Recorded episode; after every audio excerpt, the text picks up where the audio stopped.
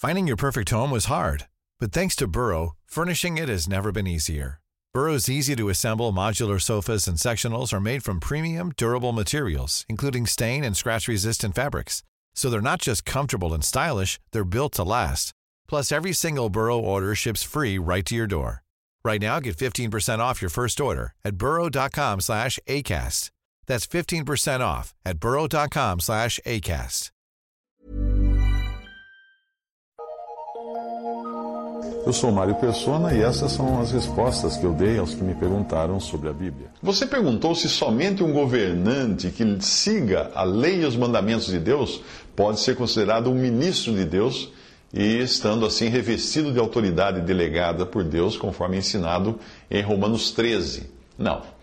Todo governante é ministro de Deus. Isso não depende da sua condição moral ou religiosa. É Deus quem determinou isso. Imagine a bagunça que seria um guarda de trânsito mandar você parar e antes de obedecer o guarda, você gritar pela janela do carro: prove que você é ministro de Deus para eu saber se devo lhe obedecer ou não. Recite os dez mandamentos. Isso é absurdo, não? A, a, palavra de Deus diz assim: toda alma esteja sujeita às potestades ou poderes superiores, porque não há potestades ou poderes que não venham de Deus, e as potestades ou poderes que há foram ordenadas por Deus. Por isso, quem resiste à potestade ou autoridade, resiste à ordenação de Deus. E os que resistem trarão sobre si mesmos a condenação, porque os magistrados ou juízes não são terror para as boas obras, mas para as más. Queres tu, pois, não temer a potestade? Faze o bem e terás louvor dela, porque ela é ministro de Deus para o teu bem. Mas se fizeres o mal, teme Pois não traz debalde, não traz em vão a espada, porque é ministro de Deus e vingador para castigar o que faz o mal. Portanto, é necessário que lhe estejais sujeitos, uh, não somente pelo castigo, mas também pela consciência. Por esta razão também pagais tributos, porque são ministros de Deus, atendendo sempre a isto mesmo. Romanos 13, de 1 a 6. Se apenas as autoridades sujeitas a Deus e obedientes à sua vontade fossem realmente ministros de Deus, ou autoridades revestidas por Deus de poder uh, para governar, uh, Pilatos então devia ser um homem muito santo, porque nós sabemos que ele tinha poder, ele tinha autoridade. E o Senhor Jesus se submeteu à autoridade dele. Mas nós sabemos também que ele estava longe de ser santo ou piedoso, Pilatos. O próprio Jesus afirmou que o poder ou autoridade que Pilatos tinha, até mesmo para mandar crucificar o Filho de Deus, tinha-lhe sido dados pelo do alto de Deus, do próprio Deus. Veja a passagem: Disse-lhe, pois, Pilatos: Não me falas a mim? Não sabes tu que tenho poder para te crucificar e tenho poder para te soltar? Respondeu Jesus: Nenhum poder terias contra mim se de cima não te fosse dado. João 19, de 10 a 11.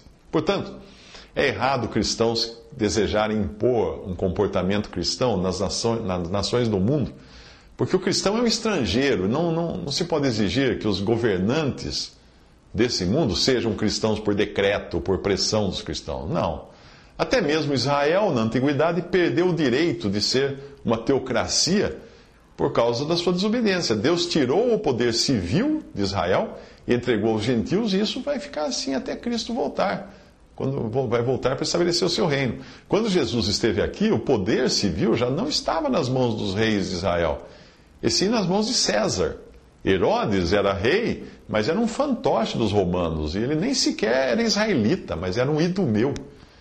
Muitos, muito, muito tempo antes dos tempos de Jesus aqui, Israel havia perdido o poder civil e perdido a oportunidade de ser cabeça das nações e tinha se transformado em cauda.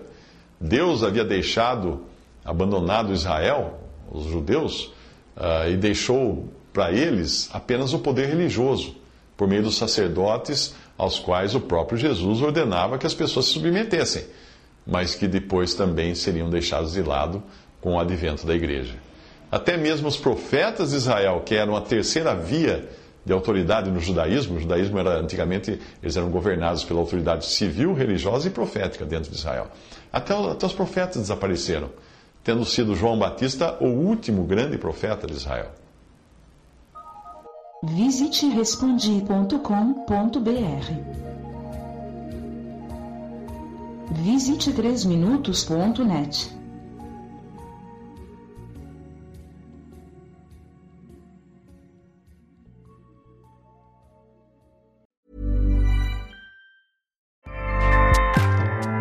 ACAST powers the world's best podcasts. Here's a show that we recommend.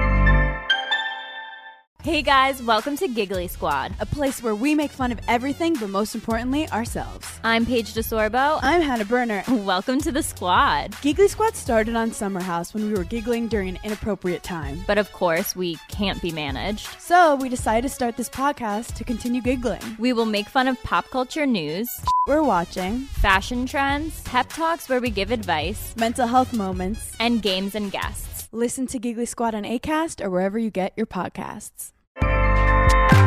ACAST helps creators launch, grow, and monetize their podcasts everywhere. ACAST.com.